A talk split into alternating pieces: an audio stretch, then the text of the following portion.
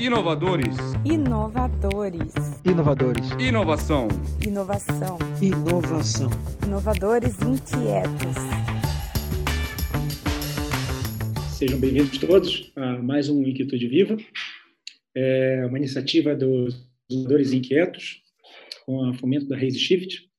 Então, primeiro, vamos lá, né? É, deixa eu me apresentar, eu me chamo Léo Tostes, é, sou um dos sócios é, cofundadores da Raise, é, estou aqui para ajudar a conduzi-los e para mediar esse, esse grupo de pessoas incríveis que temos hoje para conversar. Em especial, o nosso convidado especial, que já chamo aqui. É, para quem não sabe, o que é o Inovadores Inquietos? Inovadores Inquietos é uma comunidade de inovadores, de forma bem simples, né, contar essa história. É uma comunidade de inovadores. E nessa comunidade tem de tudo quanto é tipo de gente. É colaborador de empresa, empreendedor, empresário, maker, professor. É assim, o inquieto, você é um agitador dentro da sua organização, você acredita em inovação e quer transformar o mundo através da inovação, você é um inovador inquieto, como nós. Então, sejam bem-vindos, inovadores inquietos que estão, que estão nos assistindo e também né, os inovadores que estão conosco aqui.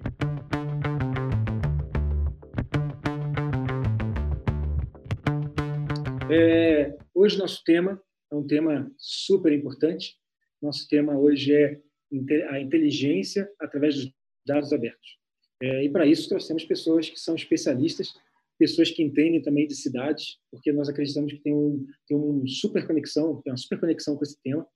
E aí vou começar apresentando então é, é, vou começar a apresentar então as pessoas, essas pessoas que estão conosco aqui hoje. Vamos lá. Primeiro eu gostaria que né, começar pelo Comelli. Comelli, faz aí seu pitch matador, que eu sei que você é bom nisso. Se apresenta e diga, né, nosso inovador inquieto, quem é você? Boa noite, boa noite, Léo, boa noite, equipe de Inovadores Inquietos, Osni, é, Fred, que está com a gente hoje aí. É, eu sou Gustavo Comelli, eu atuo como Regional Manager do Distrito para o Sul do Brasil. Eu também sou palestrante e consultor de empresas, né, e sou um dos inovadores inquietos é, desse grupo aí que sempre tem provocado a mudança positiva dentro das organizações e do ecossistema. E aí estou aqui para falar um pouquinho desse tema também de cidades, porque esse é o tema que mais me apaixona aí, a gente fala de cidades sob diversas perspectivas, né? Então vamos colaborar um pouquinho nessa fala. Então conte conosco aí, vamos ter um período bom aí de bate-papo. Obrigado. Valeu, Comélia. Comélia faz parte, assim como o Fred, que é o próximo vai falar, da nossa velha guarda aqui de inovadores aqui de, de Curitiba. Gente que vem fazendo faz tempo, né? Então, Fred Schaub, é, baita especialista também tecnologia, dados. Vai lá, Fred, se apresenta rapidinho para a gente Mostra que você também é o cara aqui conosco.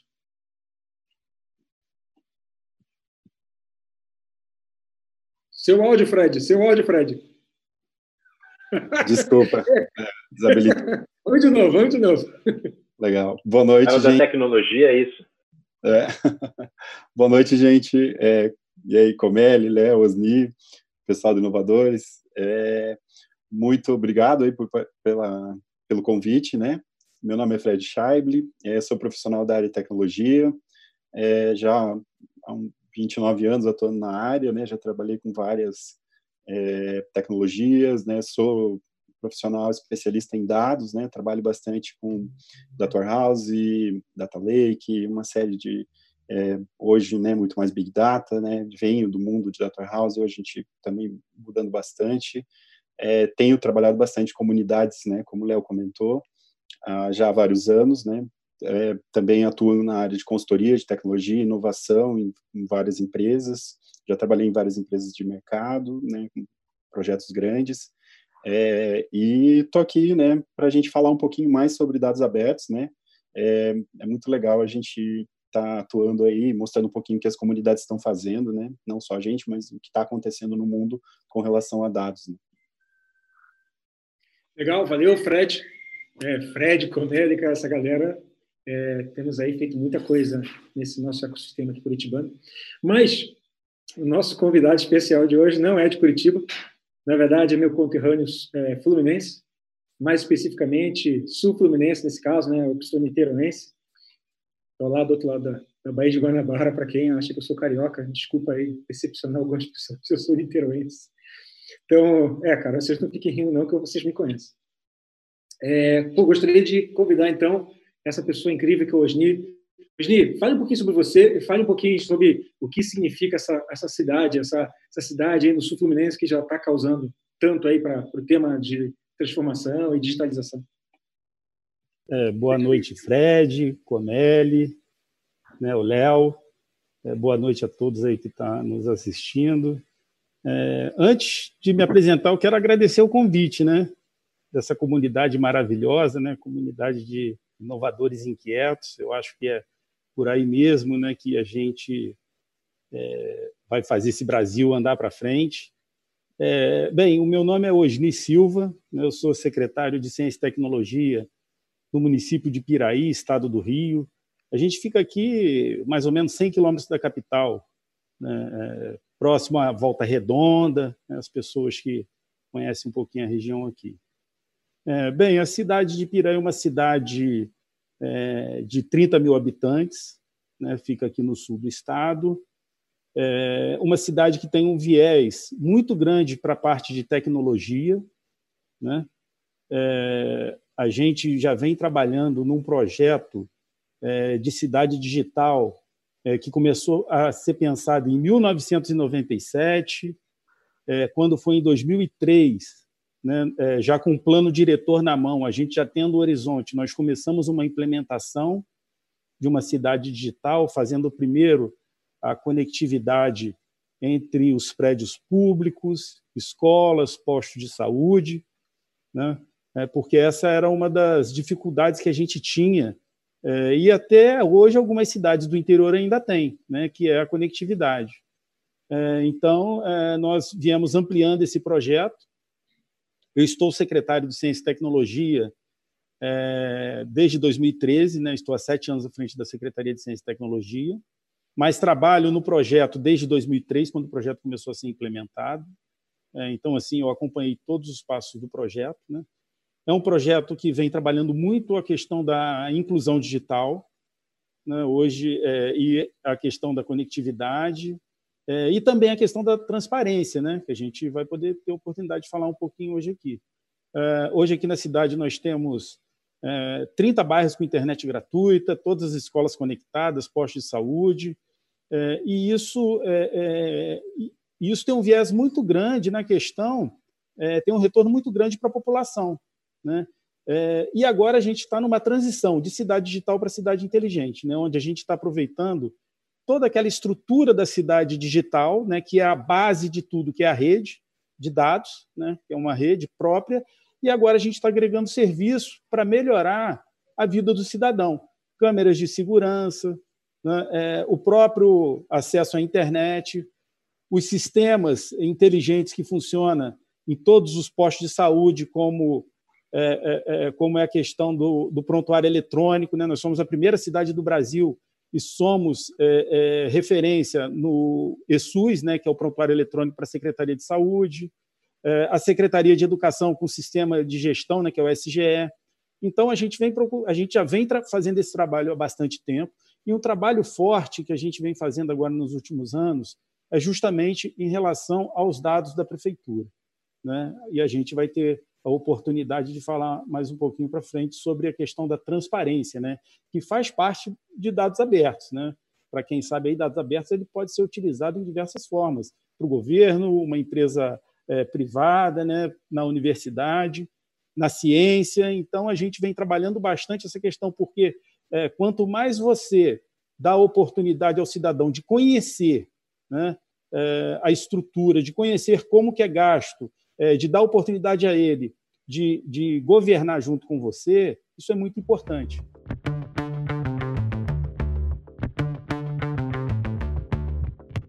Eu tenho uma, uma, curiosidade aí. A gente sempre, quando fala de cidades, é, algumas cidades têm iniciativas muito isoladas no seu, no seu, no processo de trazer a, a informatização, o serviço digital, olhar para o cidadão. Né? A gente não tem normalmente, aí um case de Piraí é bem interessante explorar isso, uma pequena cidade, às vezes você não tem estrutura ou a visão do todo para poder preparar a cidade para o que a gente chama de cidades inteligentes. Osni, como é que começou isso, né? Quando a cidade decidiu que investir em infraestrutura, conectar escolas, postos de saúde, como é que liberar a internet para a população, Em que momento ela decidiu que essa era uma ação para pensar a cidade do futuro? Se essa ação nasceu isolada e foi crescendo, que também não está errado, né? Ou se isso faz parte de um plano maior de visão de longo prazo da cidade. Como é que é isso em Piraí? Há quanto tempo nessa?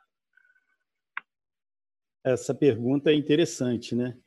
É, esse projeto ele nasceu justamente quando a cidade passava uma das maiores crises né, que já teve é, é, na cidade como um todo.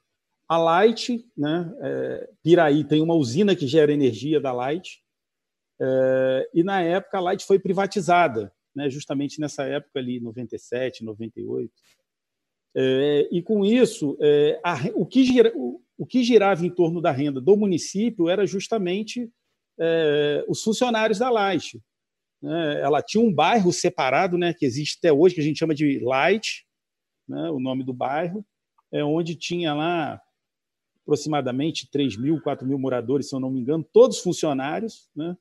É, e na época, quando a Light privatizou, ficou muita gente desempregada. Na realidade, esse bairro virou um bairro fantasma né? porque privatizou, diminuiu muito a quantidade de funcionários, as pessoas, a maioria das pessoas foram embora né, para outros para é, é, outras cidades e, é, e na realidade esse foi um momento de crise, então um momento que a arrecadação caiu, que o comércio sentiu muito. Então na época o prefeito ele ele sentiu a necessidade de fazer algo é, é, para recuperar a economia da cidade. É? E nessa época a tecnologia ela começou a chegar com, é, com muita força. Né? Algumas empresas, por exemplo, para vir aqui para o município, algumas se recusavam porque naquela época já existia a questão da internet. Né? Algumas empresas já tendo que trabalhar com internet, porém ainda existia dificuldade é, por a gente estar tá aqui é, é, no interior. Então foi feito um projeto como um todo, onde é, o projeto Piraí Digital ele foi um dos, ele, ele foi uma das alavancas, né, é, então, é, foi criado o Piraí Digital, que é todo esse plano de conectividade da cidade, internet, a questão da tecnologia. Foi criado o polo de psicultura, né? Piraí também é conhecido como a terra da tilápia, é, e também é, foi criado os polos industriais. Então, com isso, na época, é, conseguiu atrair bastante empresas. Né? Hoje, é, nós temos algumas grandes empresas como Ambev, como Carta Fabril, né, e, e, algumas outras grandes empresas aqui no município. Então, assim, foi num momento de resiliência, né? foi num momento onde realmente a cidade precisava se reinventar e que foi criado justamente esse projeto. Né? Não é fácil, é né? um projeto que a gente vem é, tocando desde 2003, né? começou, ele foi pensado em 97, mas começou a ser implementado em, em 2003 e que trouxe bastante resultado para a gente. Bacana. E aí, Fred, temos alguma pergunta aí para o nosso querido Osni? Eu tenho. É, puxa, Osni, é muito legal a gente ver uma cidade é, pensar nisso desde o início, né? É, re, se reinventar, né? E, e, realmente a tecnologia, né? Internet, dados, né? Tudo isso uh, é um grande aliado, né? Se bem é, estruturado entre é, governo, comunidades e também muitas vezes iniciativa privada, né? Também abrindo dados e trabalhando tudo isso, né? Você comentou sobre a, as principais iniciativas são de saúde, né? O SGE, o prontuário, né?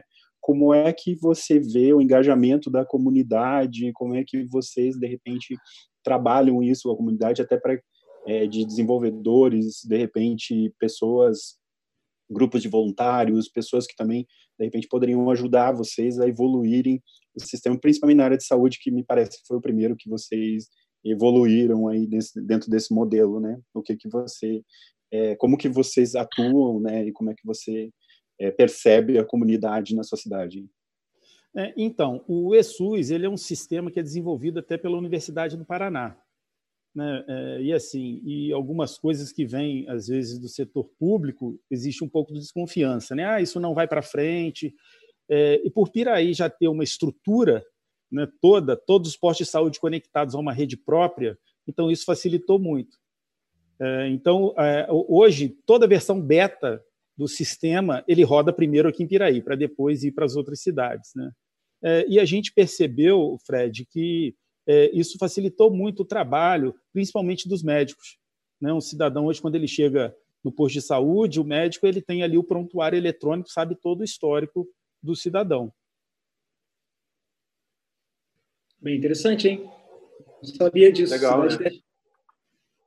E aí, pessoal? também trabalha com... É, é, essa, essa estruturação permite um, um cadastro único e a visão de, da, do cidadão nos outros serviços da prefeitura também? Você consegue é, apresentar e fazer conexões dos, dos dados do cidadão para facilitar a gestão sobre ele?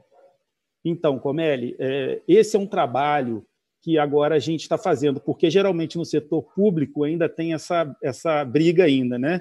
É um sistema para Secretaria de Assistência Social, é um sistema para Secretaria de Saúde, um sistema para Secretaria de Educação.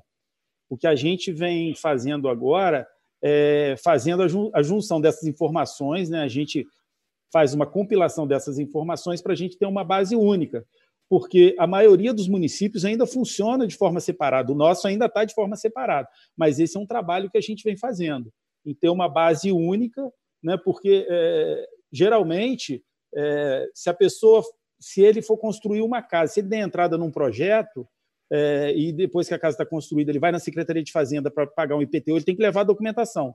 Se o filho vai fazer a matrícula na escola, ele tem que levar a documentação. Se ele vai fazer uma consulta num posto de saúde, né, geralmente, ou fazer um cadastro é, no CAD único ou algo na Secretaria de Assistência Social, ele tem que levar a documentação. Então, realmente, isso ainda é uma luta que os municípios estão, estão tendo, tá? justamente para conseguir fazer essa junção dessas informações e ter uma base única. É, a, a, gente vê agora, principalmente nessa, nessa situação aí que a gente está passando, o governo, tanto em nível federal, estadual, municipal, com uma dificuldade enorme de poder enxergar quem são todos aqueles cidadãos que precisam de auxílio e benefício, né? Então, o cadastro, quando veio agora essa oportunidade, trouxe muita dificuldade de a gente não conhecer uhum. cerca de 40 milhões de pessoas, um pouco mais, porque justamente as bases, tanto municipais quanto em outras esferas, elas não são integradas, né? E o município do Porte de Piraí e outros até menores, é, a princípio teriam mais facilidade de integrar, né? Saúde, educação, assistência social, né? Até para servir como se fosse de microbase para para a base nacional. Eu não sei se isso faz sentido, Fred, porque era possível pegar desses 5 mil e tantos municípios brasileiros, se eles atuassem localmente, tivessem essas bases integradas, imagino que depois o trabalho do Estado e do governo federal, numa situação como essa que a gente está vivendo, seria muito facilitado, né? Essa, essa é uma questão bem interessante, né? Porque se a gente é, realmente poder consumir, talvez, os, os, principais serviços e bons serviços, né? É, federais e estaduais que podem consolidar e talvez trazer até mais benefícios aí para para o município, né? Pelo que eu vejo aí, vocês têm, têm desenvolvido muitas coisas interessantes, né? Até uma fábrica de software, né? Então a gente também percebe que isso é, é um grande apoio aí, né? Ou seja, democratização da informação e tudo mais.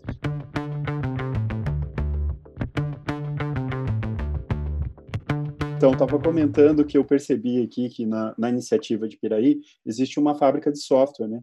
Uh, a gente sabe muitas vezes é, é um incentivo é, é, importante, né, que a tecnologia está aqui, né, a gente engaja cidadão, né, muitas vezes até é, ajuda ele a, a, se capacitar tecnicamente e também envolve empresas, né, e tudo mais. De repente poderia até ser um caminho é, de engajar e conhecimento e trazer voluntários, né, para trazer essa integração que o Comelli comentou. Vocês usam isso, né? Como é que vocês trabalham isso dentro desse conceito? É, então, é, antes, é, até um bom tempo atrás aqui, é, a gente não é, produzia nada em termos de software. Precisava de alguma coisa, né? Ah, vamos adquirir, vamos comprar. Né? Mas a necessidade, né? a gente ter que fazer economias, né? fez com que nós tivéssemos uma equipe. Então, o que, que que, aconteceu? Nós, hoje a gente tem uma equipe própria né, de, de desenvolvedores aqui da, da secretaria, da prefeitura, é, onde é, boa parte é, dos sistemas são desenvolvidos por eles.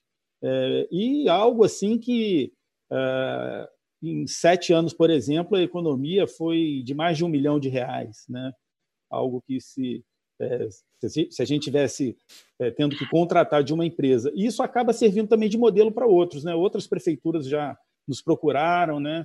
É, e é, apesar de ser uma cidade pequena, hoje a estrutura que nós temos dentro da Secretaria de Ciência e Tecnologia né, é uma estrutura muito boa, porque nós temos é, equipe de desenvolvimento, nós temos uma equipe que trabalha com banco de dados, nós temos uma equipe de manutenção de rede, né, parte administrativa. Então, é, apesar de ser uma cidade pequena, nós estamos muito bem organizados em relação a isso. Legal. Vocês, é, como é que vocês é, se atualizam? Né? Como é que essa equipe, vocês têm é, trabalhado com alguns é, programas governamentais, né? algum governo federal ou até estadual? Né? Como, é que, como é que a sua equipe se capacita até para também, é, é, de repente, até como eu comentei, né? é até interessante, às vezes, a comunidade em volta, né, também pode trazer benefícios, né, integrar e através de voluntários você também pode começar a estender é, serviços, né, e tudo mais. Né? Faz parte desse trabalho, como a gente fala de cidades inteligentes. Né? Como é que vocês atuam com isso? Né? Você, tem muita comunidade ativa, né, com relação a isso aí? Então, é, a questão de, de treinamento, né, a prefeitura investe bastante nos seus funcionários. É, e quando a gente, como a gente vai falar um pouquinho de dados abertos, né, eu vou até citar aqui um exemplo, como é o caso do nosso portal da transparência, né, quando é, eu assumi a secretaria em 2013, o Tribunal de Contas, de dois em dois anos, ele faz um ranking né, do portal da transparência. É, então, a gente estava em 42 né, e aí a nossa equipe começou a desenvolver. Então, foi treinamento, né, investimento da própria secretaria e também todas as reuniões é, do Tribunal de Contas, que fala sobre transparência, a nossa equipe ela participa de todas. Né, eles estão sempre ligados nessa, nessa questão. Então, a atualização é feita dessa forma, né? investimento próprio. Né? A prefeitura tem feito esse investimento nos funcionários para questão de treinamento e a questão de, das reuniões. Toda reunião que tem do Tribunal de Contas que fala sobre transparência, melhores práticas, eles estão sempre participando né? e sempre promovendo melhorias. Então, a gente saiu de 42 e foi para sétimo. Isso sem contratar sistema, isso tudo feito aqui localmente em Piraí. Super legal. Como é que tão, como é que isso reflete nas outras áreas, nas secretarias? Hoje vocês têm um, um planejamento, cada secretaria, cada área tem investimentos, recursos destinados para essa melhoria é, tecnológica, né? É, tem tem é, diretrizes gerais para essa evolução de cada secretaria, de cada área da, da gestão municipal. É, e isso está integrado no guarda-chuva maior ou não?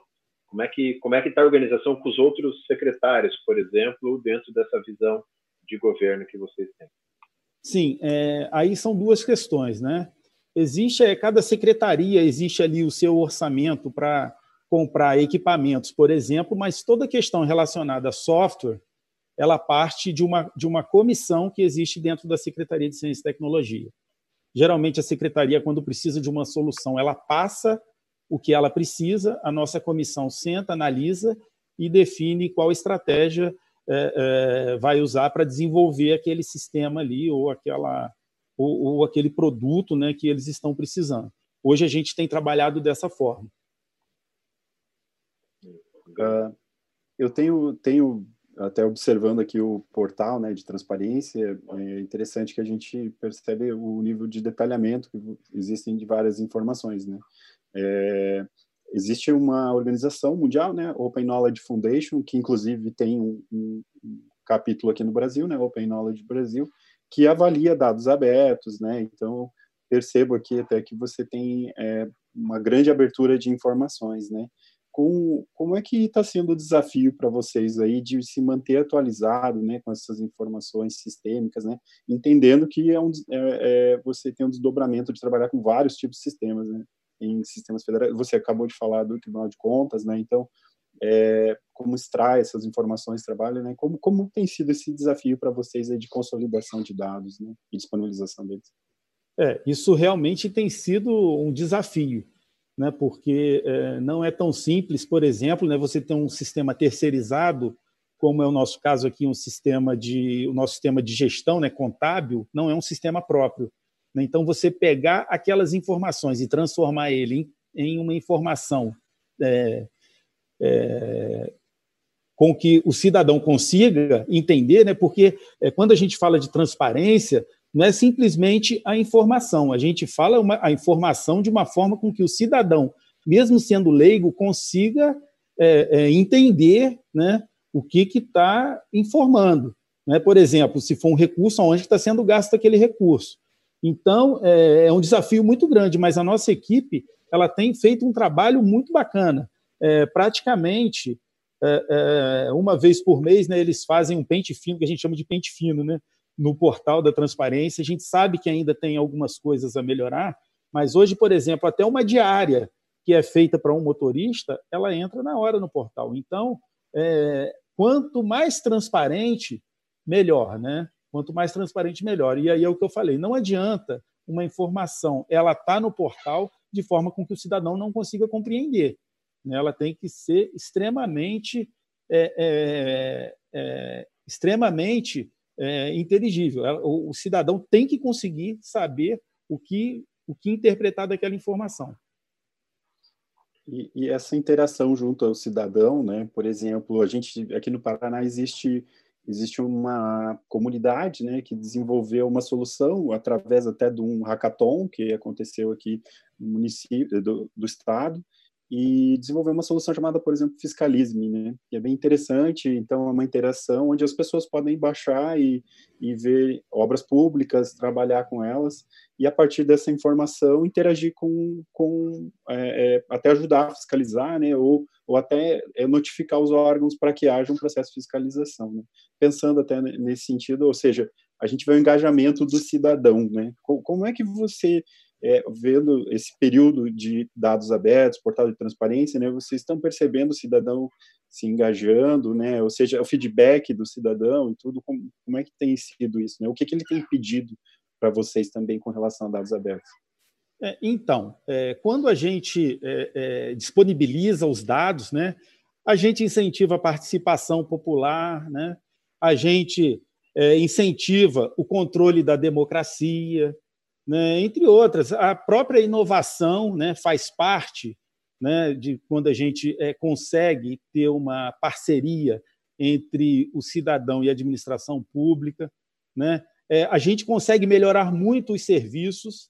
Né? E aí eu até quero deixar aqui um exemplo bacana né, que a gente tem. Antigamente, é, a prefeitura ela utilizava, antigamente que eu falo é uns oito anos atrás, Uh, o serviço de troca de, de, lâmpada de iluminação pública, a prefeitura, no final do dia, colocava um carro e o carro saía procurando lâmpada queimada. Né? Uh, e aí, no outro dia, o cara anotava e, e aí o caminhão ia trocar.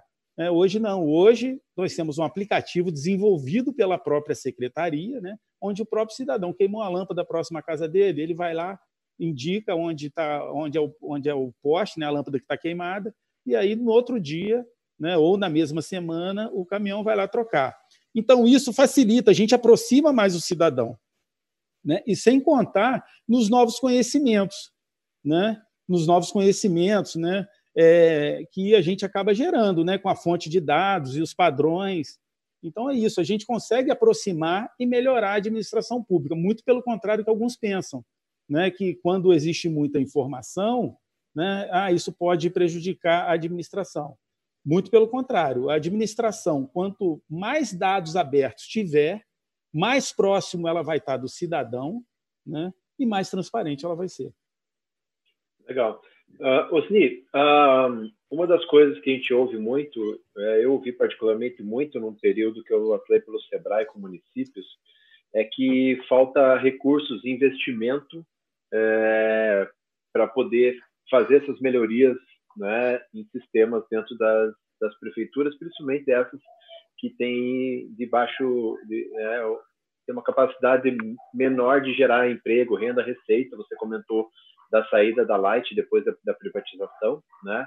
Então esse processo que você tem tem falado, o financiamento disso, como é que vocês é, lidaram com o financiamento disso, né? Se vocês usaram recursos é, municipais, estaduais ou federais, né? Como é que vocês é, estão lidando ou lidaram inicialmente para fazer essa alavancagem financeira para implementar projetos como esse? Porque quando a gente conversa com pequenos municípios, a falta de recursos é uma choradeira geral dos prefeitos, em fóruns, em vários encontros. Eles querem o fundo de participação do município, que ele seja gordo, mas a gente que acompanha um pouco sabe que o principal é porque eles têm uma dificuldade enorme de captar recursos e gerar renda com o que tem, né? Perfeito, Comelli. É... O, o, BNDES ele tem hoje um, um financiamento para os municípios, é, conhecido como PIMAT. Né? Piraí foi a primeira cidade com menos de 100 mil habitantes a conseguir o financiamento do PIMAT. Isso lá em 2002, mais ou menos. É, e foi com esse recurso do PIMAT que nós, nós começamos o nosso projeto aqui em Piraí. Nós começamos a fazer a implementação do projeto. É, tivemos, por um período, uma parceria com o governo do Estado, né, mas é, praticamente 70% do investimento aqui foi investimento próprio da prefeitura. É, e aí, o, o Comélio, o que, que acontece? Como também funciona numa empresa privada, né, geralmente a questão de tecnologia ela só faz falta quando alguma coisa para de funcionar. Né? É, então, é, é, geralmente os gestores eles não gostam de investir muito em tecnologia, mas esse também eu entendo como um erro. Né? Quanto mais tecnologia você tem dentro da sua gestão, mais fácil vai ser é, é, a resolução de alguns problemas. É, as cidades pequenas, como eu falei aqui, por exemplo, da nossa região, somente Piraí tem uma Secretaria de Ciência e Tecnologia. Né? Isso foi pensado lá atrás, então é, às vezes até algumas pessoas indagam, né? Poxa, uma cidade com 30 mil habitantes tem uma Secretaria de Ciência e Tecnologia, e a gente conseguiu avançar muito por isso. Por quê? Hoje a gente tem um recurso que não é muito, mas a gente consegue fazer um planejamento desse recurso. Né? A gente consegue fazer um planejamento, mesmo sendo pouco, a gente consegue planejar. Então, isso dá um norte. Né? Então, por exemplo, é, para o ano que vem, eu já sei o que, que eu posso fazer para o ano que vem. Né? Esse ano, eu já tenho o meu planejamento desse ano. E assim a gente vem trabalhando gradativamente.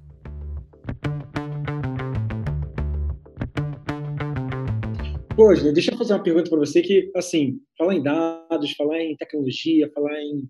Para mim, tem, tem a pegada de inovação eu preciso perguntar. Né? Cara, vamos lá. É, assim, nós conhecemos aí que tem a Rio Sul Valley, né, que ela passa Perfeito. por toda essa região que você está, toda a sua fluência, 20, 20, 23 cidades, né, 22, 23 cidades. Como é que é, falando em dados, como é que é a comunidade de startups aí? Como é que é a comunidade de inovação junto com as grandes empresas? Já que os dados estão aí, já que a inovação está fluindo, como é que funciona? Pronto, agora eu fico quieto, deixa o Fred, depois eu, eu o Fred, eu, como que falar. Ô, Léo, é, então, é, a comunidade da Rio Sul Vale ela vem fazendo um trabalho muito bacana aqui na região. Né?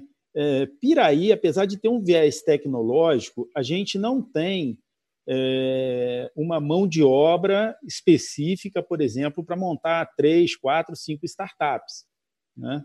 É, então, o que, que a gente tem feito? A gente tem é, acompanhado né, a, a, a, Rio Sul Valley né, em, nos eventos, é, em, algum, em, algumas, é, em alguns trabalhos que eles estão fazendo, justamente para a gente é, tentar ajudar a incentivar. Porque, assim, eu também sou professor universitário, né, e lá eu vejo quantos alunos, né, quantos alunos bons né, saem dali, às vezes é, é, sem o norte, outros com ideias muito boas. Né? Isso não é a Rio Sul Valley para fazer os eventos, os hackathons, né, os eventos regionais aqui, é, realmente a gente é, é, é, a gente não estaria muito muito bem em relação a startups, tá? Mas assim, falando de Piraí, Piraí a gente não tem uma demanda grande, então a gente incentiva, né? É, outros municípios, como é o caso de Volta Redonda. Né? Volta Redonda é um município maior, onde realmente é, tem uma quantidade muito grande de pessoas, pessoas já formadas na área, né? e também com esse viés, e que a gente procura incentivar. Muito legal. Muita gente talvez não tenha ciência de que, que, é, o, que, que é a região sul-fluminense, mas é, aí eu vou colocar um contexto. Piraí está, está numa região onde é cercada de multinacionais tem um cluster automobilístico gigante ali aí próximo, né, em Resende, Porto Real, tal. É, Volta Redonda é a sede da CSN. Então, assim, é uma região monstruosa, gigantescas, que absorvem praticamente todo mundo que tem aí. E aí eu, eu o Fred, como ele pode até aproveitar e comentar, eu costumo dizer, quando você tem muita oferta de emprego, é difícil aparecer gente querendo resolver problemas. Né? E startups querem resolver problemas. Então, tem que é, o ambiente é, tem que ser estimulado, mas assim, já tem dados, tem internet, é questão de um empurrãozinho. Olha lá, Fred Comédia, já parei. é, então, mas deu um gancho bem legal aí, Léo, que é assim, ó, uh, toda essa, essa estrutura, onde é que a gente quer chegar geralmente quando a gente faz investimentos em tecnologia para gestão pública, né, ou coisas assim. A gente imagina que isso, num efeito até indireto, ele resulte em uma maior oportunidade de emprego e renda na cidade. Além da alocação direta dos recursos ou é, na estruturação do governo né, municipal, ele também cria uma condição de você imagina que isso vai permitir que a cidade é, tenha é, mais oportunidades de emprego e renda, que isso eleve a, o, nível de emprego e renda, que isso eleve a distribuição de receita, por exemplo, ou seja, também eleva os indicadores sociais, melhoria da educação, da saúde básica e tudo mais. Vocês chegaram a perceber, Osni, esse tipo de reflexo é, relacionado ou não com esse tipo de investimento? Você acha que o que vocês estão fazendo nessa jornada vai chegar ou já chegou em melhorar indicadores básicos como IDEB, Índice de Saneamento Básico? Eu sei que no Firjan, vocês com o município estão super bem ranqueados lá, estão no top 5 do, do estado, né? Então, vocês já perceberam esse reflexo em outros indicadores é, municipais que são importantes até para a distribuição de recursos de outras fontes? Sim, com certeza. É, e já falo para vocês, né? Tem uma informação que eu esqueci de passar para vocês. É, Piraí é o primeiro é o primeiro lugar da saúde no estado do Rio de Janeiro. Né? Então isso se deve muito em relação à questão de tecnologia, né? A tecnologia agregando. Agora, é, como a gente está cercado aqui, conforme, foi falado aí, né, por alguns cluster é, automobilístico, aqui em Piraí mesmo nós temos uma fábrica da Ambev, a gente ainda carece um pouco de mão de obra, sabe? Aquela mão de obra mais específica que às vezes tem que vir de outras cidades. Isso. Então, um trabalho que a gente tem feito aqui, que está refletindo bons resultados na educação, é o curso de robótica. Pela Secretaria de Ciência e Tecnologia, nós temos o que a gente chama de Centro de Inovação, né, onde é, é, hoje nós estamos com uma média de 23 alunos, é feita uma, uma prova de seleção, né, é, onde a gente incentiva os alunos ali da robótica.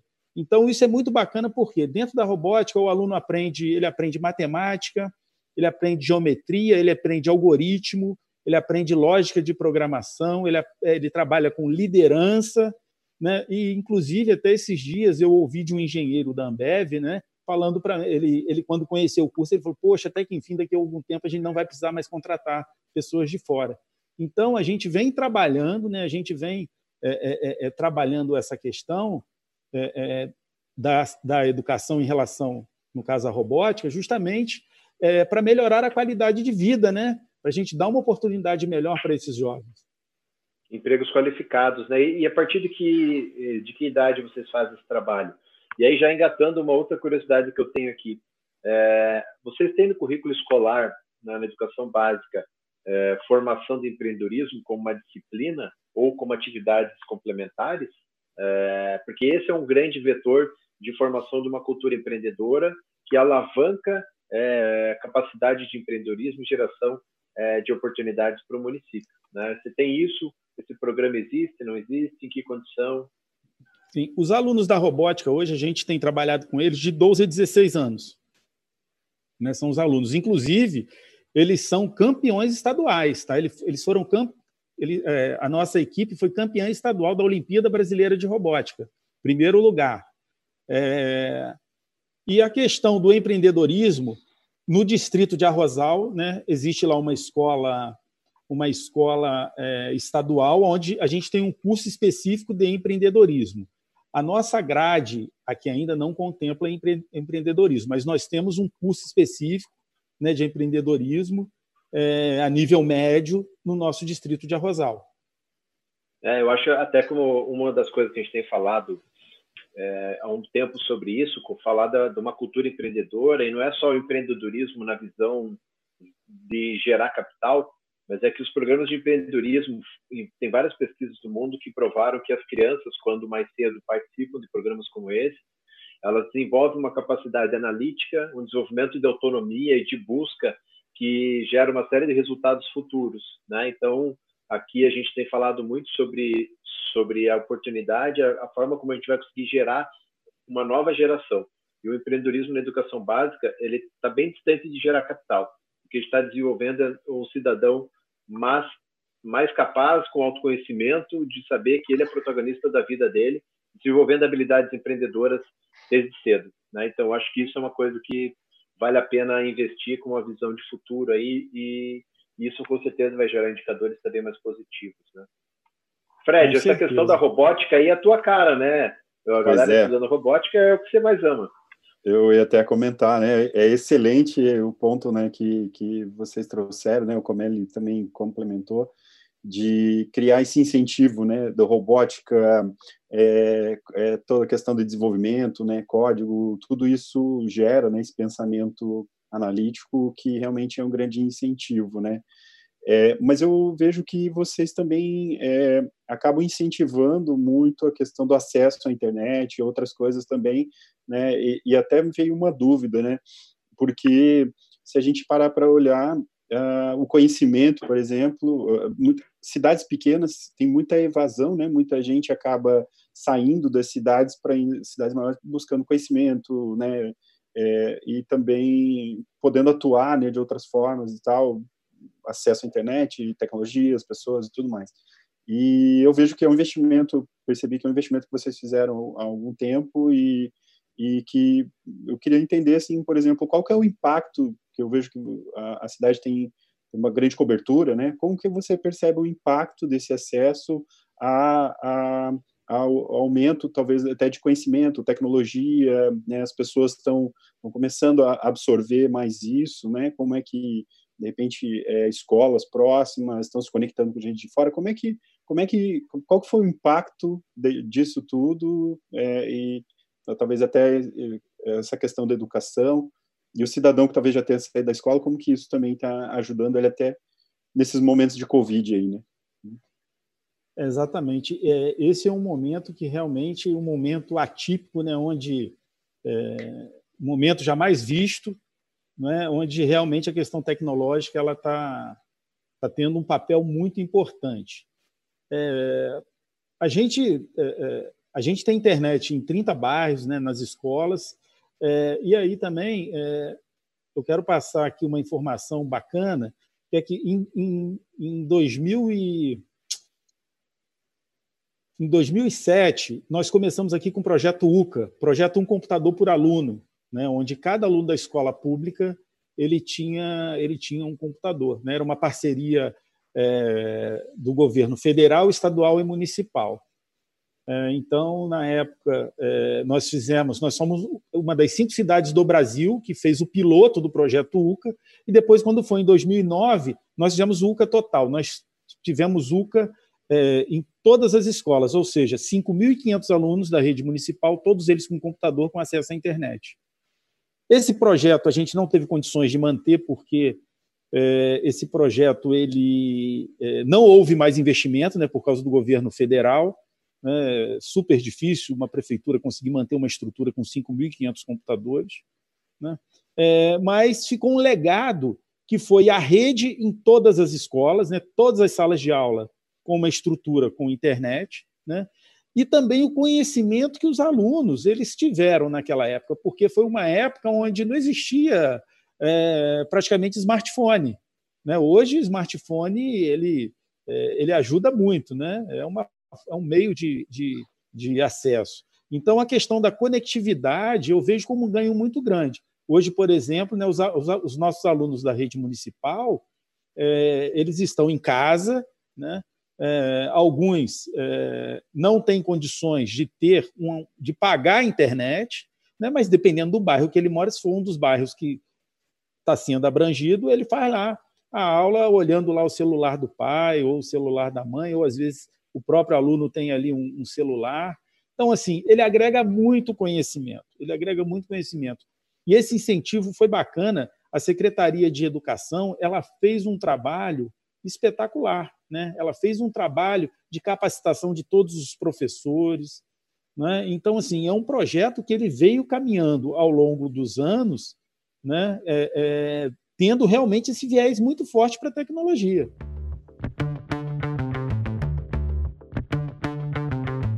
É, então, eu até ia perguntar sobre essa questão, né? A gente parando para olhar, o micro e o pequeno empreendedor, né, são os mais impactados aí com a questão da Covid, é, vendo que, por exemplo, você, a, a, é, a, cidade de Peraí já oferece uma cobertura boa de internet, ou seja, as pessoas podem, de uma certa forma, se aproveitar disso, né, e fazer um, já acelerar a sua transformação digital, é, colocar o seu negócio, trabalhar uma série de coisas, mas é, com, com essa questão né, de vocês, já toda a automação, informações que vocês têm com relação ao cidadão, é, o que é que isso trouxe para vocês de, por exemplo, uma visão estratégica que vocês podem atuar com relação à Covid com o micro e pequeno empreendedor? Né? Que ações vocês conseguiram né, ou, utilizar ou, ou, ou trabalhar com relação agora a esse momento com os dados que vocês já têm, né?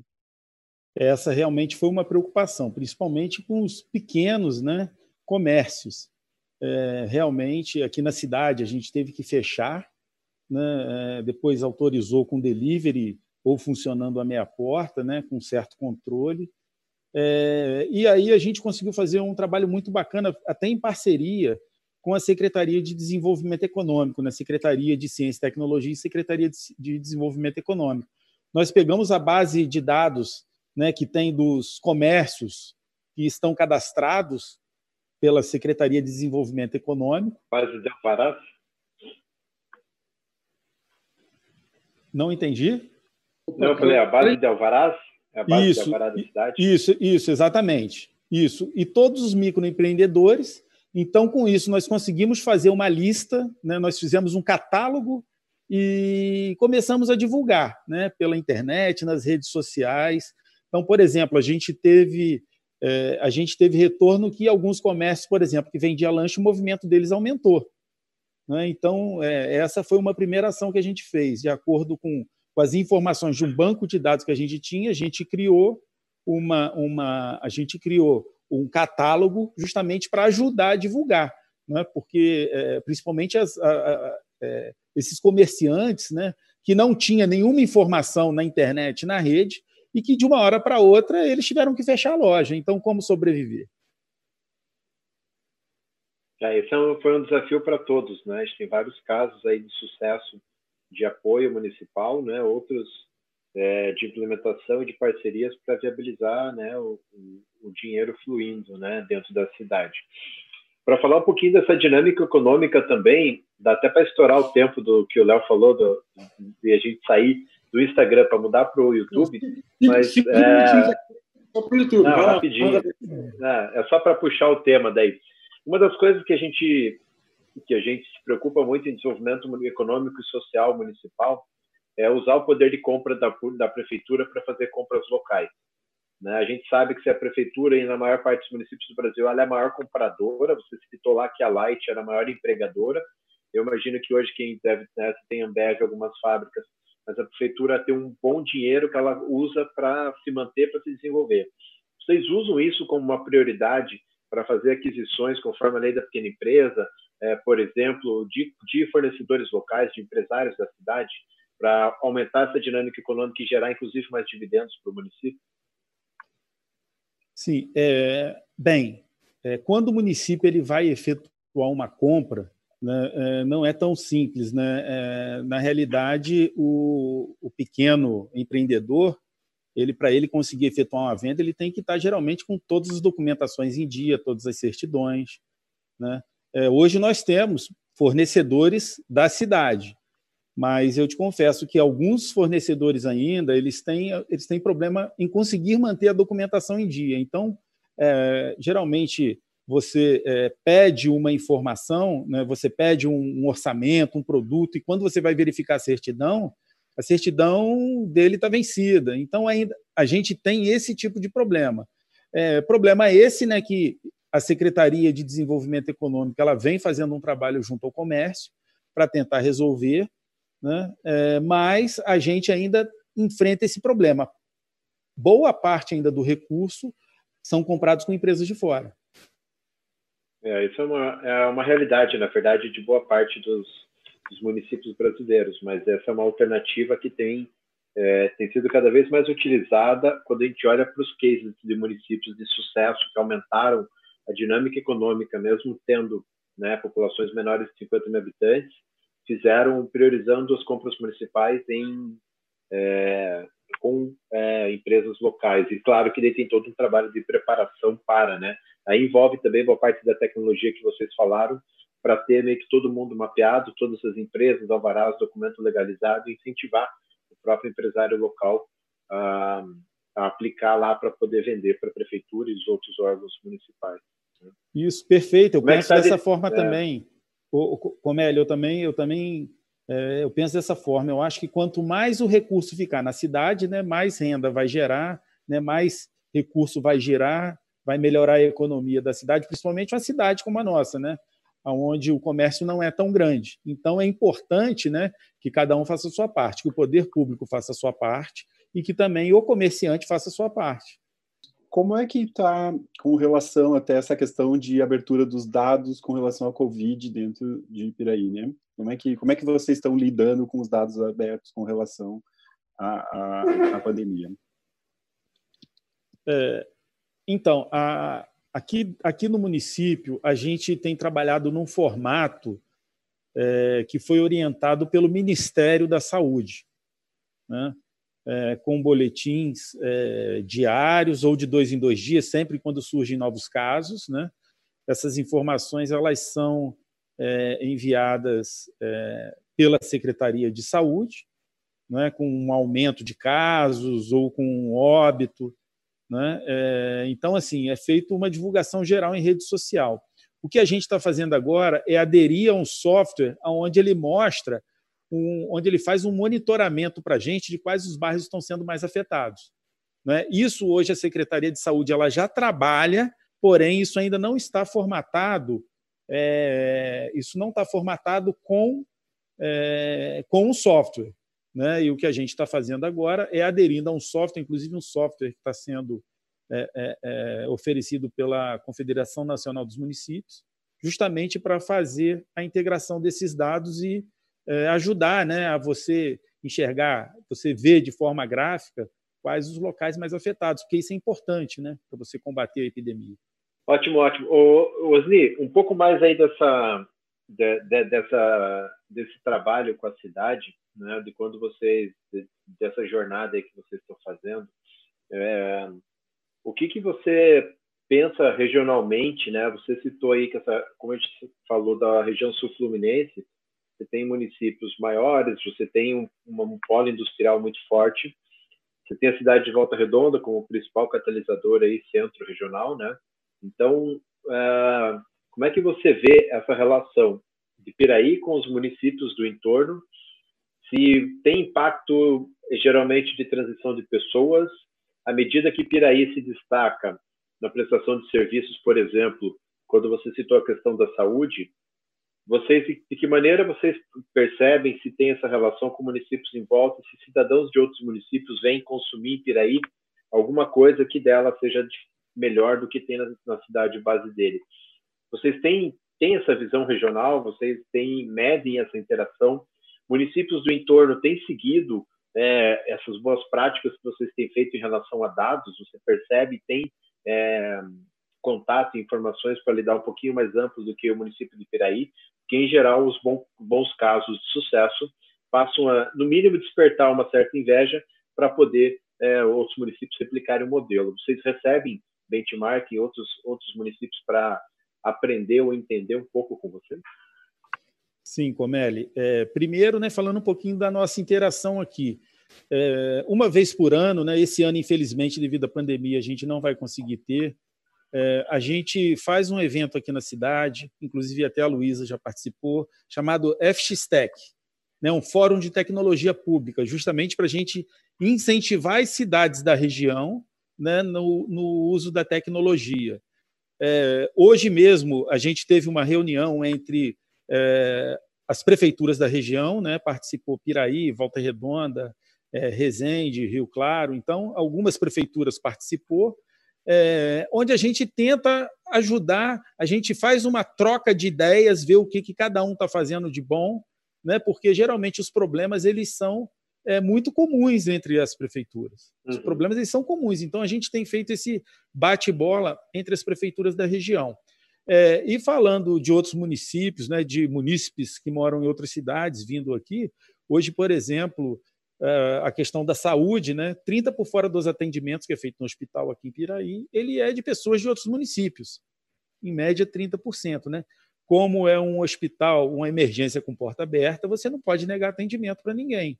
Né? É. E realmente, algumas cidades, é, a questão da saúde é muito ruim. Né? Então, existe todo um trabalho feito pela Secretaria de Saúde, né? onde ela faz toda uma verificação dessas informações. Então, hoje, mais ou menos 30% dos atendimentos que é feito em Piraí são de pessoas das cidades da região, das cidades aqui ao nosso entorno. Muito interessante. Pessoal, Isso funciona tem... na escola pública também? Eu tenho pergunta já aqui, Comélia. Vai, manda ver. Manda ver, manda ver. Não, só perguntar se isso funciona na educação também. Eu também, também ia fazer essa pergunta. A educação é. funciona muito é, em um distrito que a gente tem que chama Santanésia, né, um distrito que faz divisa com o município de Barra do Piraí. Lá a gente tem uma, uma escola, é, é, a gente tem um jardim de infância, né, e numa outra escola a gente tem ali o ensino básico e o ensino médio, é, que também tem bastante alunos de Barra do Piraí, de outro município. É o caso, é o, é o, assim, é o caso que a gente tem é, é, é, mais situação de alunos que saem de outros municípios e estudam aqui em Piraí, mas é nesse distrito de Santa Nésia, que fica bem colado com Barra do Piraí. Aqueles que não sabem, a mesma confusão que gente fora de Curitiba tem quando vem pela primeira vez e fala e acha que São José dos Pinhais e Pinhais é o mesmo lugar. É Barra do Piraí, são cidades diferentes. É, aqui é Piraí e Barra do Piraí. É, mas aqui é a mesma coisa, São José dos Pinhais e Pinhais. Estamos indo para Pinhais, São José dos Pinhais ou Pinhais? Cara, quem é de fora se confunde, tá? Hoje você, eu vi você o Comédia discutindo aí sobre a história do, do, do PEMAT. É, vocês não querem depois trocar uma ideia, montar um artigo lá para Inovadores Inquietos, dando o caminho das pedras para os pequenos municípios começarem a, a, a, a captar recursos? De repente, cara, o Comédia foi no evento. Eu sei que você também participa bastante de fórum nesse tema, mas deve ter muito município. Só aqui no Paraná são 399 que não tem a menor ideia por onde começar. O que vocês acham do desafio de montar um, um artigo conjunto, onde vocês dois escrever um artigo de por onde começar a, a, a captar recursos para a inovação na cidade? Fica o desafio? Ah, é. Não, e esse desafio ele é muito mais amplo, hein? não é só uma questão de caminhos para a captação de recursos, é, e o PEMAT é um deles, mas, por exemplo, a, a, o Marco Legal da Inovação permite que os municípios possam agora adquirir soluções inovadoras para a cidade, no modelo experimental e de empresas inovadoras, tentando blindar um pouco o risco jurídico que sempre tem na lei de licitações. Então, hoje tem outros caminhos além do PEMAT, financiamento direto, BNDES. Os bancos de fomentos estaduais, geralmente, tem linhas específicas, o problema é a prioridade, que a gente falou de projeto, né? Por exemplo, uma vez conversando com o Banco de Fomento do Paraná, a gente descobriu que 80% do dinheiro que os municípios captavam era para fazer asfalto, não era para fazer investimento em ações estruturantes. Então, assim, dinheiro, recurso disponível tem em vários ministérios, várias fontes. O que mais falta, e é um trabalho que a gente tem conversado, inclusive é um trabalho que hoje é, eu estou abrindo mais uma frente aí do, do trabalho de consultoria para isso, é assessorar os municípios na priorização de projetos para desenvolvimento de tecnologia e preparação do governo digital. Então, essa priorização do plano de governo ele vai além do dinheiro direto, mas é um passo atrás de se preparar para estar em condições de é, aplicar um projeto e receber o dinheiro. O Osni já falou ali, tem muito município que captou né, em alguns programas como esse de infraestrutura e que dá um ano depois o cara não sabe o que fazer com aquilo, ele não dá manutenção, não tem, não tem continuidade. Esse é um problema da política brasileira, porque, em geral, as gestões não dão continuidade em projetos de longo prazo. Fica só na caixinha do período de mandato. Tá? Mas eu topo o desafio, bora para frente com isso. E aí, Esni, topa também não, construir isso aí? Eu estou deixando só a granada aqui na mão de vocês, tá? Porque... Tá, desafio aceito, Léo. Desafio aceito, inclusive também me comprometo aí a, a colocar, a, a, a, disponibilizar também, a fazer um artigo sobre Smart Cities. Né? Eu acho interessante um tema que é, vem sendo muito abordado. Né? É, e tem também, o, o é, pessoal, todos aí que estão assistindo, não sei se todos têm conhecimento, mas é, o Ministério do Desenvolvimento Regional, mais o Ministério de Ciência e Tecnologia, está é, tá escrevendo a primeira carta brasileira de cidades inteligentes, porque hoje, se você perguntar o que é uma cidade inteligente, né, cada um vai, vai falar de uma forma. Não, é? não tem uma receita de bolo que é uma cidade inteligente. Mas existem caminhos a seguir.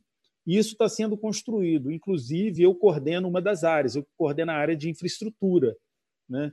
É, então, assim, é, em breve a gente vai ter um documento, posso também colocar ele como um artigo é, na página do, inovador, do, do Inovadores. Né? Isso. Então, assim, é, essa é uma informação importante, tá? porque, é, como eu falei, não existe uma receita de bolo. Né? Mas é, isso vai dar alguns caminhos, inclusive também existe uma promessa de ter recursos para isso. É, o, a, o, Habitat foi um encontro, aconteceu em Quito anos atrás, fez uma, saiu da ONU uma carta sobre orientadora para cidades inteligentes, e que o, o país já teve uma série de iniciativas, mas a gente ainda não, não formalizou nada, né? Então, agora é uma oportunidade, como é bom saber, como o Osni falou, que agora vem algo estruturado como referencial, apesar de ter várias iniciativas, ainda nada foi priorizado né, na, na gestão para ser esse direcionador, como o documento do, do, Habitat, do Habitat que saiu em Quito sobre cidades. É, como um município que não tem essa cultura e grandes empresas podem começar, como é que você influencia o patrão, né, o prefeito? A dar start numa iniciativa como essa de uma cidade? Essa pergunta é pegadinha, cara. É, olha só, não é fácil hoje você é, você é, é, é, convencer um gestor público e investir em tecnologia, né? É, às vezes não é nem culpa do gestor, às vezes é falta de recurso, né? É, mas a partir do momento que você mostra para ele que no caso a tecnologia, né, que os sistemas vai melhorar a gestão dele, é, a, gestão da cidade como um todo, a gestão das secretarias, né, como foi o nosso caso aqui na Secretaria de Saúde, na própria Secretaria de Educação. É, isso traz um retorno muito grande. Então, é, isso força a eles a começar a pensar um pouquinho, a deixar um, um pouquinho mais de recurso reservado, né, a não tratar a questão da informática como ah, a informática tem que funcionar para emitir um boleto do IPTU para o cidadão pagar. Não, a, a tecnologia ela tem que ser vista como um todo, né, para melhorar a vida do cidadão, para gerar economia para a cidade né, e melhorar a gestão. É assim, ó, vou só, só complementar, complementar essa pergunta, que continua me fazendo pergunta aqui, eu falei, cara, não vou responder pelo WhatsApp. É, aí a, o fechamento foi: e se eu precisar de dinheiro para fazer isso? Hoje, hoje, não nos, nos recursos feitos no passado? Por onde eu começaria? Vamos lá, então. É, no caso do BNDES, né, no, é, é, o recurso do PIMAT, né, que é um recurso próprio para a modernização da administração pública. É né, um recurso que ele está lá, você tem que é, fazer o projeto. Não é? Mas é, é um recurso que hoje ele está disponível para as prefeituras. Né, e foi dessa forma que a gente começou. É, então, o PIMAT né, seria uma boa, um bom início. Um bom começo. Um bom começo. É. Perfeito. Vou até completar um pouquinho do que o Osni falou. É, o PIMAT é um, um caminho de, de, financiamento. Os municípios têm muita dificuldade de definir projetos e prioridades. Então, isso é uma questão de planejamento da, da gestão. Tem uma dificuldade de, de priorizar projetos, escrever projetos adequados para aplicar o PEMAT, por exemplo, tinha lá, acho que o PENA-FM também era um outro, uma outra linha que o município poderia adquirir, eh, recursos para fazer investimento em tecnologia. É, uma vez eu fui fazer uma palestra em Brasília e acompanhei no Fórum de Prefeitos, gente estava falando de cidades inteligentes, um dos painéis anteriores da minha fala era um painel sobre funding e financiamento para municípios. E um dos, do, dos painelistas era um representante do SERPRO, e esse cara, ele contou que sim, o governo federal fornece uma série de softwares livres e gratuitos para os municípios. E que isso, de certa maneira, também já seria uma forma do município começar o seu processo né, de trabalho, de gestão municipal, de investimento em tecnologia, para poder é, aprimorar ou começar isso. Mas o principal vem de uma ideia de planejamento mesmo, né? Assim, não é o recurso pelo recurso, tem que apresentar o que fazer com ele. Só comprar computador não vai resolver, né, Osni? Exatamente. A gente tem até um exemplo mesmo do Ministério de Ciência e Tecnologia, onde alguns anos atrás eles fizeram, dentro do projeto de cidades inteligentes, eles fizeram algumas cidades, né, fizeram estrutura de rede, é, voltaram lá um ano depois, estava tudo parado, porque a prefeitura não tinha é, a mínima estrutura para dar manutenção. Então, hoje, essa estruturação, a questão da tecnologia. É... E aí, Léo, é, voltando lá na, na, na, pergunta que foi feita, né? É, a, primeira, a primeira questão em relação ao investimento é investir no próprio funcionário, é investir na estrutura interna. Né? Porque não adianta você é, querer ter uma estrutura e você não ter quem dê manutenção, e você não ter capacidade de manutenção.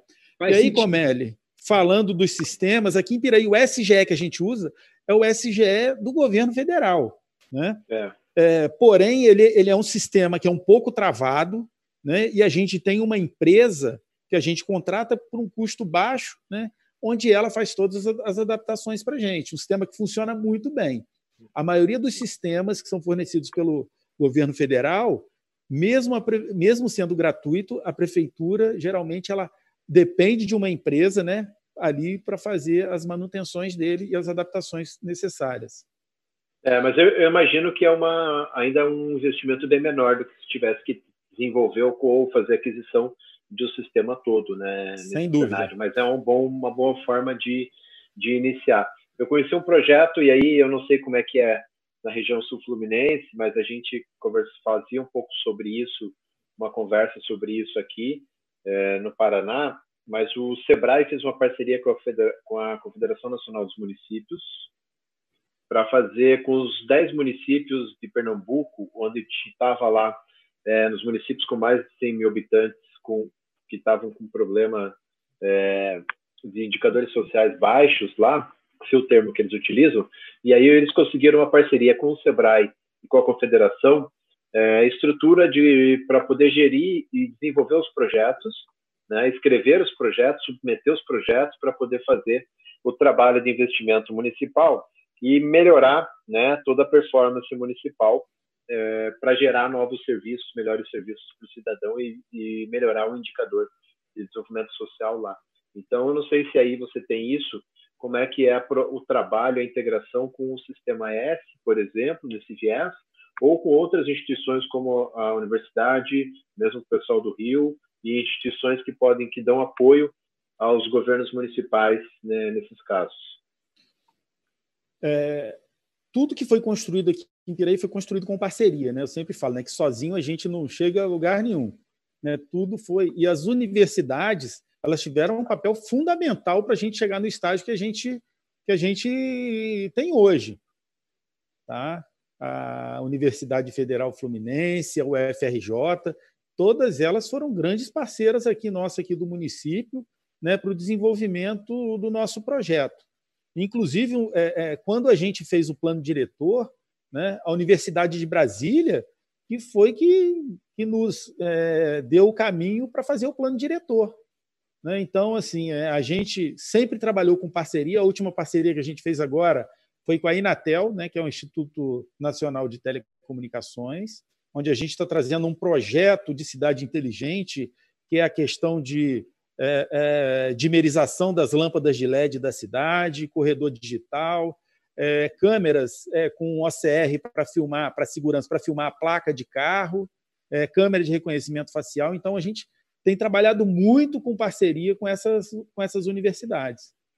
É, e, um, e um parênteses aí na tua fala né, sobre a Inatel, a base deles, principalmente em Santa Rita do Sapucaí, que é outro município com um porte muito parecido em população com o de vocês e que é destaque nacional em inovação né, e em estruturação de modelos empreendedores inovadores. Né?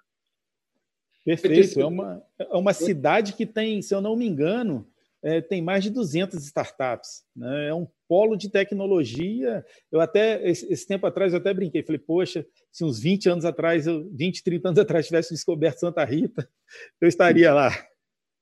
Eu vou dizer para você que eu estava até aqui é, matutando que ainda vou botar você, Osni, junto com a, com a secretária lá de desenvolvimento, a Dani, lá de Santa Rita, junto com outras cidades aí que nós temos um bom contato, que tem gente já fazendo coisa de tecnologia, botar vocês juntos aqui nesse ambiente e construir um fórum para discutir, e aí, é possível fazer inovação em pequena, pequena não, é possível fazer inovação no poder público? Cara, isso aí é sozinha, sozinha esse assunto rara noite, garantido, porque há quem acredite e há quem diga a famosa frase é, poder público quando muito, quando, quando muito, é, como é que a gente fala? É, quando muito não atrapalha. Cara, não poderia, esse não pode ser o pensamento, é, tem que ser, é assim, são as forças, né, juntas.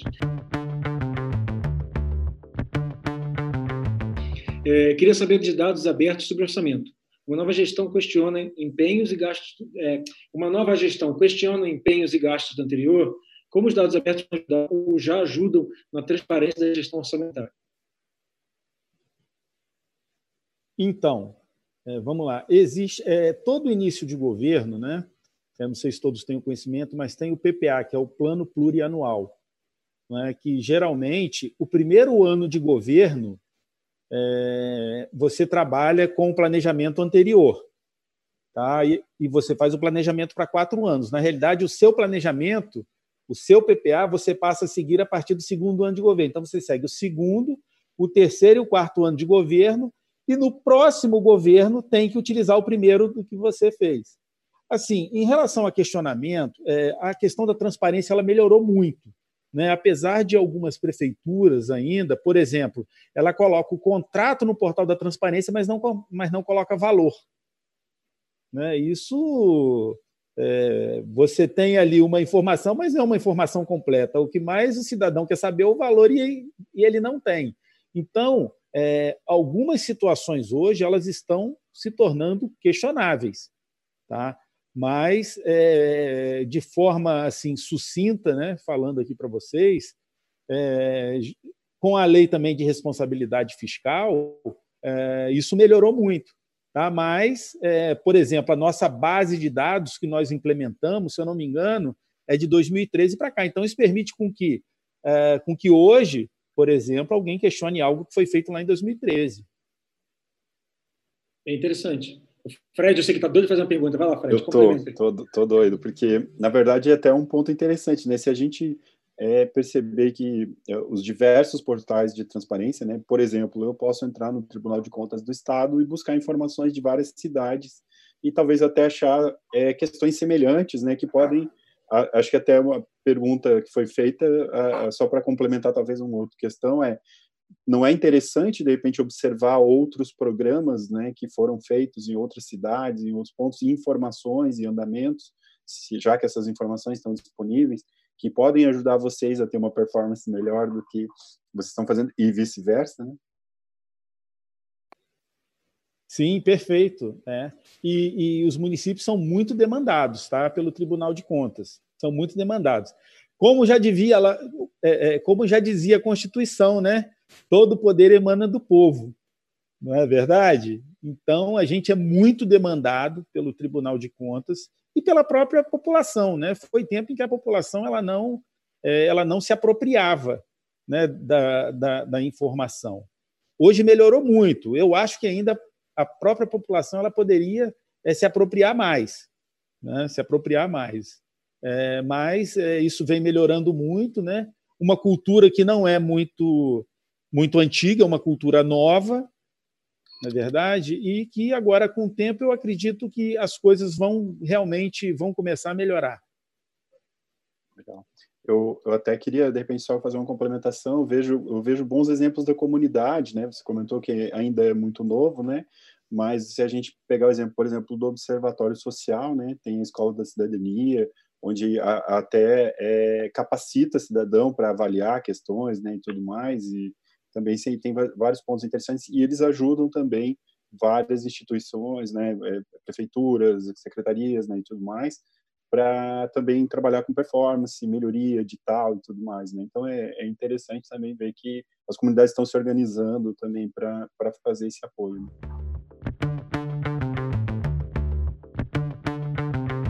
Eu vou pedir para o pro, pro, pro Comélia, para o Fred, para o nessa sequência mesmo, cada um é, trazer um minutinho, um minutinho, um pouquinho de palavras finais sobre cidades inteligentes e dados abertos.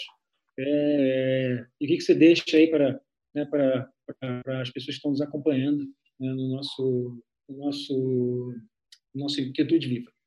Vamos lá. Tá legal, pela ordem, então, é minha vez. Lá. Eu sou o primeiro, né?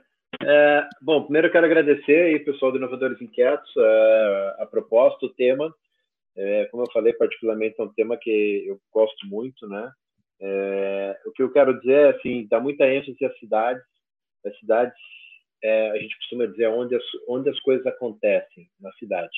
Qualquer ação, seja de empreendedorismo, seja de governo, seja o que for, ela acontece na cidade. E o governo municipal tem essa responsabilidade de gerir a cidade onde estão as pessoas.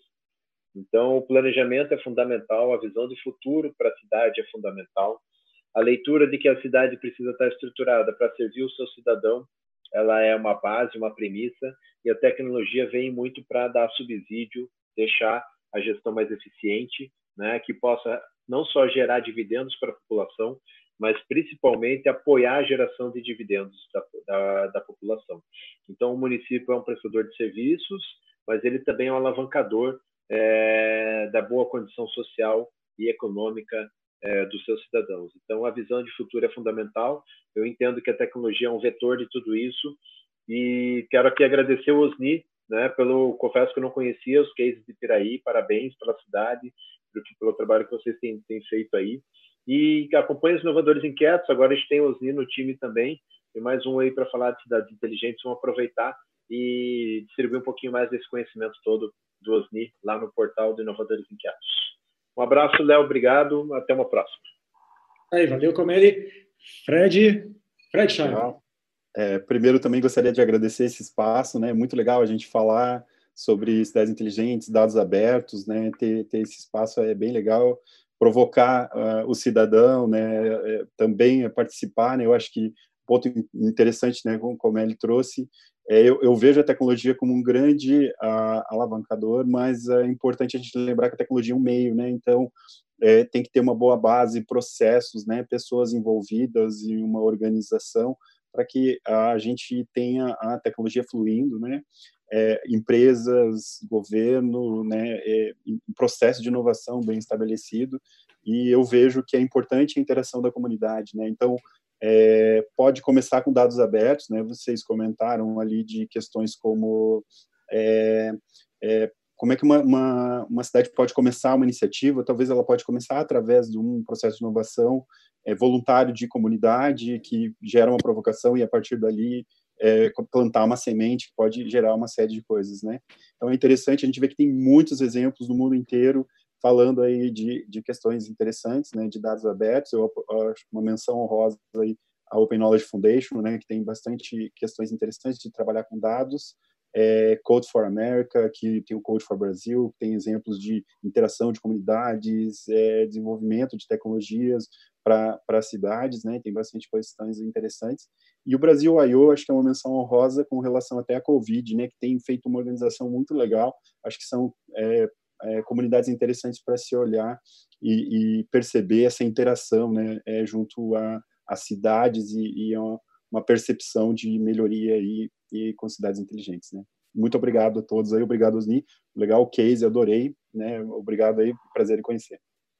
Valeu, Fred. Lembrando, pessoal, que para quem ainda quiser ou puder, faça sua doação aí, Pequeno Cotolengo e Unileu. Vamos ficar muito agradecidos pelo apoio. Osni, falam aí da, um pouquinho aí para fechar com a gente. Bem, para fechar, né, primeiro eu quero agradecer a todos vocês, né, o Comeli, né, o Fred, a você, Léo, a Luísa, né, todos aí que fazem parte aí do Inovadores Inquietos. É, é muito gratificante quando a gente participa de um webinar desse, né, de, com pessoas boas, com pessoas que realmente são inovadores, com pessoas que é, querem ver, né, que quer ver o, o, esse, esse país né, melhorar, que gosta da tecnologia, né, que é um grande incentivador, podem contar sempre comigo. Bem, é...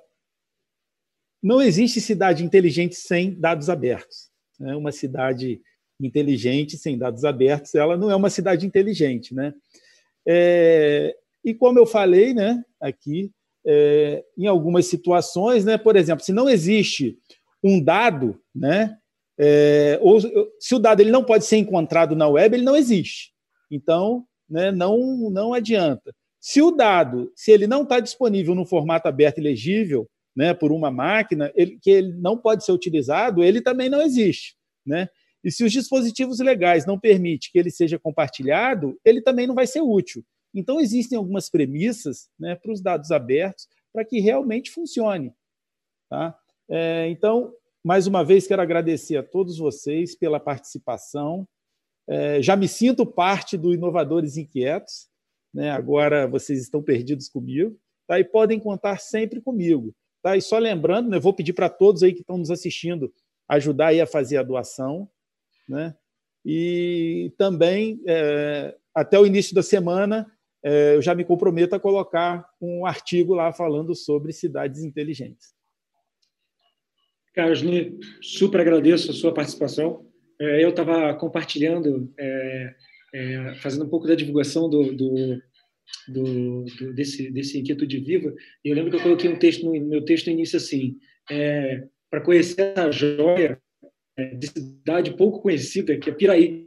Porque, afinal de contas, o que é Piraí? Né? Quando você tem um Rio de Janeiro, que é uma cidade gigantesca, conhecida mundialmente, né? e aí, o que é Piraí? Pois é, Piraí é um exemplo. Né? E aí, valeu vocês terem citado, né? É Piraí, Santa Rita, de Sapucaí, são cidades pequenas que estão deixando uma marca e um legado né, para o país inteiro. Então, acho que é um exemplo que tem que ser seguido, são cidades que têm que ser seguidas e tem que, ter, tem que compartilhar essas histórias. Inovadores. Inovadores. Inovadores. Inovação. Inovação. Inovação. Inovadores inquietos.